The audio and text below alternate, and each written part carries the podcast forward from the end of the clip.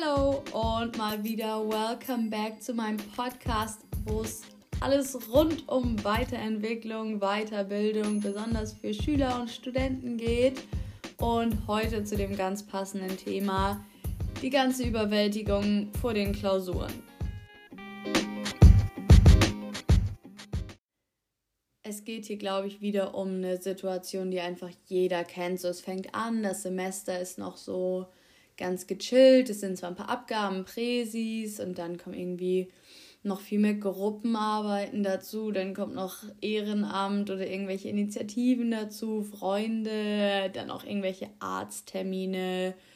Und irgendwie fühlt man sich schon so, als ob man wirklich morgens aus dem Haus geht, die ganze Zeit rumsprintet, gar nicht mehr weiß, wo einem der Kopf steht. Dann ist noch die Deadline und die Deadline. Dann fragt die Familie, wann man das nächste Mal nach Hause kommt.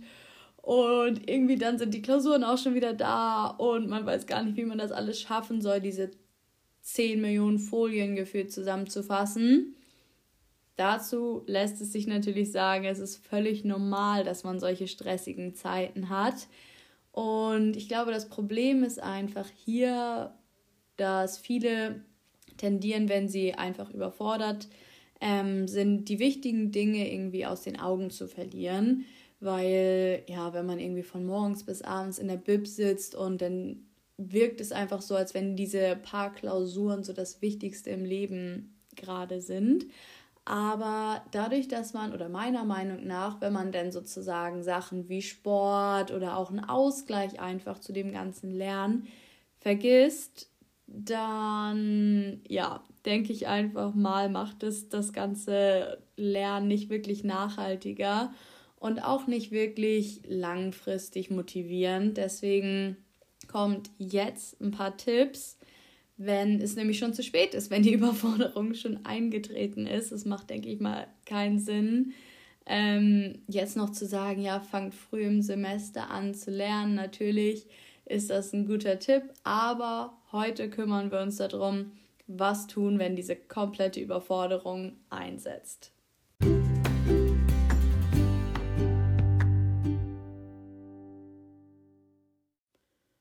Okay, du bist also überfordert. Was nun? Mir hilft es immer, erstmal sich einen Plan zu machen, sozusagen wirklich eine physische Liste zu schreiben auf Papier, wie altertümlich und ja, wie man es, keine Ahnung, schon immer gemacht hat.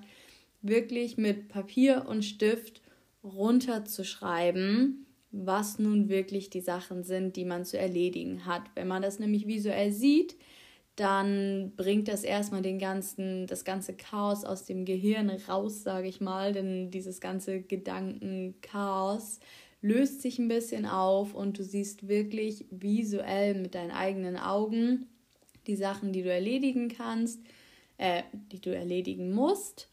Und meistens ist es dann natürlich auch gar nicht mehr so viel. So, wenn wir das irgendwie im Gehirn haben, denken wir, okay, das noch und das noch, aber ja, so zum Beispiel komple komplexe Matheaufgaben würden wir ja auch nicht einfach unbedingt im Kopf lösen. Da müssen wir das ja auch aufschreiben, Lösungswege ausprobieren.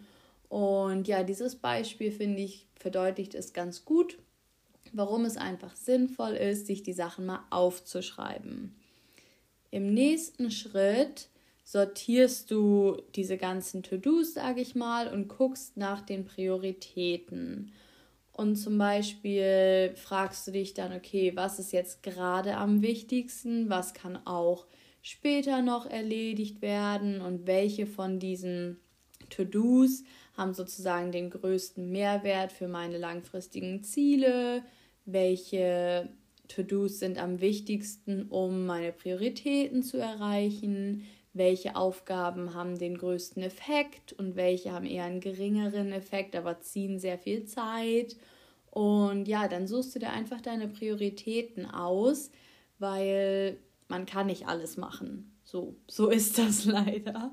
Natürlich kann man alles nacheinander machen, aber man kann nicht alles auf einmal machen. Der dritte Schritt wäre dann das in einen Kalender aufzuschreiben. So ich benutze zum Beispiel Google Calendar und nehme dann tagtäglich meine drei Prioritäten, die ich auf jeden Fall erledigen möchte, plane die ein, um dann wirklich sozusagen sicher zu gehen, dass ich meine drei Prioritäten erledige, was schon mal sehr viel mehr ist, als wenn man gar keinen Plan hat und irgendwie versucht, alles zu machen. Da macht man nämlich meistens leider nichts. Ähm, genau, deswegen hilft es mir auf jeden Fall, diese drei Prioritäten einzutragen. Dann hat man auf jeden Fall das Gefühl, man hat den Tag erledigt, was man geplant hatte. Und zusätzlich zu diesen drei Prioritäten ist es für mich und ich denke oder meiner Meinung nach ist es für jede Person sinnvoll, irgendwie Bewegung in irgendeiner Form, ob es ein Spaziergang, ob es Sport ist, auch noch in den Kalender einzutragen. Einfach so als Ausgleich, wo man sich auch nochmal auspowern kann und ja, einfach von dem Stress sozusagen wegkommen kann und Stress abbauen kann.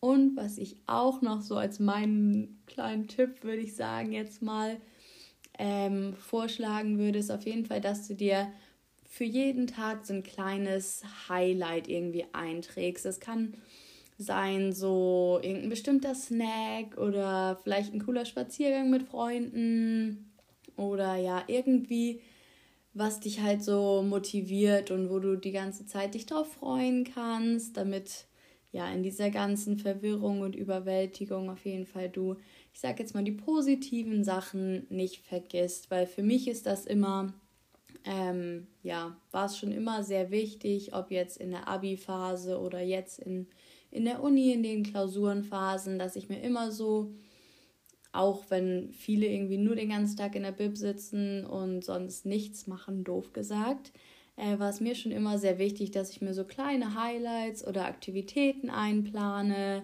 und mir persönlich hilft es einfach so, so sehr. So zum Beispiel letztens war ich mit Freunden einfach bei einem Eishockeyspiel hier in der Nähe und mir persönlich hilft das so, so sehr. Einfach irgendwie, das ist so, wo man ein paar Tage sich drauf freut vorher.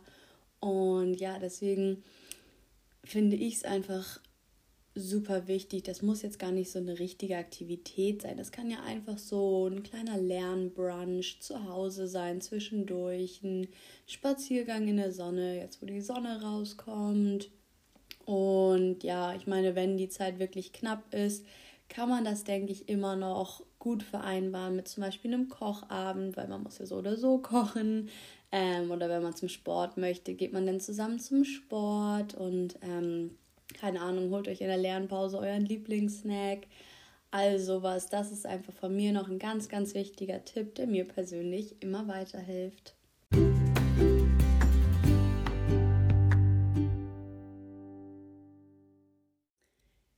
Jetzt gibt es noch so ein paar andere Tipps und Tricks weg von diesem Framework, sage ich mal, von diesen drei Schritten. Ähm, der erste ist auf jeden Fall, probiere verschiedene Lerntechniken aus. Ich finde das zum Beispiel super angenehm. Ja, was heißt angenehm? Ähm, wenn ich zum Beispiel nicht nur, ich weiß jetzt nicht, die ganze Zeit Anki-Karteikarten online mache und nur auswendig lerne. So zum Beispiel, ähm, dann teilst du dir den Tag ein, wenn du jetzt Statistik schreibst, aber auch irgendwie so ein Auswendig-Lernfach. Das ist einfach ganz nice, da so ein bisschen verschiedene Lerntechniken auszuprobieren, immer versuchen aktiv ähm, zu lernen. Ich meine, es gibt ja super, super viele Active Recall, ähm, die auch die Pomodoro-Technik, kann man alles natürlich googeln. Aber was ich immer auch am wichtigsten finde für so Konzepte oder Case Studies, finde ich es super hilfreich, so mit anderen sich zusammenzutun und die gegenseitig zu erklären. Bei so Sachen wie Statistik, Finance kann man natürlich super gut immer Aufgaben rechnen. Aber ich denke wirklich, wenn man verschiedene Lerntechniken ausprobiert, findet man irgendwie für jedes Modul oder für jedes Fach eine passende. Tipp Nummer dos wäre, lerne nicht immer in der gleichen Umgebung. Ähm, ich weiß nicht, wie das bei dir in der Stadt ist, aber so zum Beispiel hier in Lüneburg, viele lernen halt in der Bib, die ist momentan auch super voll. Aber dann gibt es auch hier auch noch ein kleines Café oder man mietet sich in der Uni einen Raum. Dann lernt man vielleicht morgens mal ein, zwei Stunden zu Hause. Also jetzt auch nicht, dass man so jede Stunde irgendwie den Platz wechselt, aber einfach, dass man nicht jeden Tag von morgens bis abends in der gleichen Umgebung lernt. Manchen tut das vielleicht auch gut, Aber ich persönlich finde es zum Beispiel super nice, inzwischen durch nochmal im Espresso-Haus zu lernen. So einen halben Tag so, einen halben Tag so vielleicht. Einfach damit man irgendwie ja, einen Change drin hat, auch nochmal so zwischendurch vielleicht draußen ist. Und man kann ja dann sozusagen im Café auch eher diese Sachen machen, Sachen besprechen, Theorien durchgehen und in der Bib dann wirklich auswendig lernen oder Aufgaben rechnen. Aber ich glaube, das kann jeder für sich selber gut herausfinden. Und der dritte zusätzliche Tipp, sage ich jetzt mal, ist auf jeden Fall, achte auf deine Gesundheit. Gestern in der Bib, ähm, meine Mitbewohnerin hat erzählt, dass einfach jemand abends vor seinem Laptop so gefühlt zusammengebrochen. Und das war so so ein Warnsignal auch irgendwie für mich. Ich finde das super wichtig, dass man zwischendurch auf seine Ernährung achtet. So zum Beispiel bei uns ist das so, viele ernähren sich so gefühlt ähm, aus der Backabteilung, weil das halt direkt neben der Bib ist. Und ich, mir ist es einfach so aufgefallen, wenn ich nicht den ganzen Tag jetzt nur Scheiße esse, sage ich mal, dass ich mich einfach viel besser konzentrieren kann und auch so Sport oder spe äh, speziell jetzt so kleine Spaziergänge in Lernpausen, dass mir das so, so wichtig ist äh, und so, so gut tut. Deswegen finde ich das auch einen super hilfreichen Tipp. Schlafe genug, es bringt nichts, so die meisten Stunden am Tag zu lernen, sondern wirklich die effizienten ähm, oder in der Zeit, wo du lernst, effizient zu lernen. Und genau, das sind einfach so meine Tipps für How to Survive, die Klausurenphase, sage ich jetzt mal, was bei mir so geklappt hat. Und ich glaube, am wichtigsten ist es einfach, dass man sich nicht in diesem ganzen Klausurenstress verliert und ähm, nur darüber nachdenkt, wie gestresst man ist und dann gar nicht lernt. Es sind im Endeffekt nur Klausuren. Ähm, wenn man sich das mal langfristiger denkt, natürlich ist es schwierig, sich das dann ähm, zu denken, wer jetzt gerade so als das Wichtigste überhaupt angesehen wird. Aber in einiger Zeit oder in einigen Monaten sind die Noten schon wieder ziemlich egal. Deswegen gib einfach dein Bestes. Aber genau, ich denke einfach, stresse dich nicht zu sehr.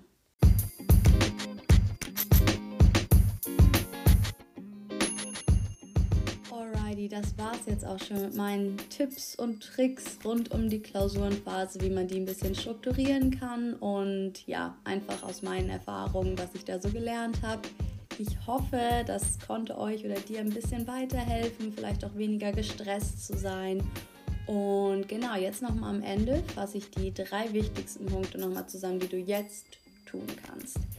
Als erstes überlege dir deine drei Prioritäten für morgen, die du auf jeden Fall erledigen möchtest.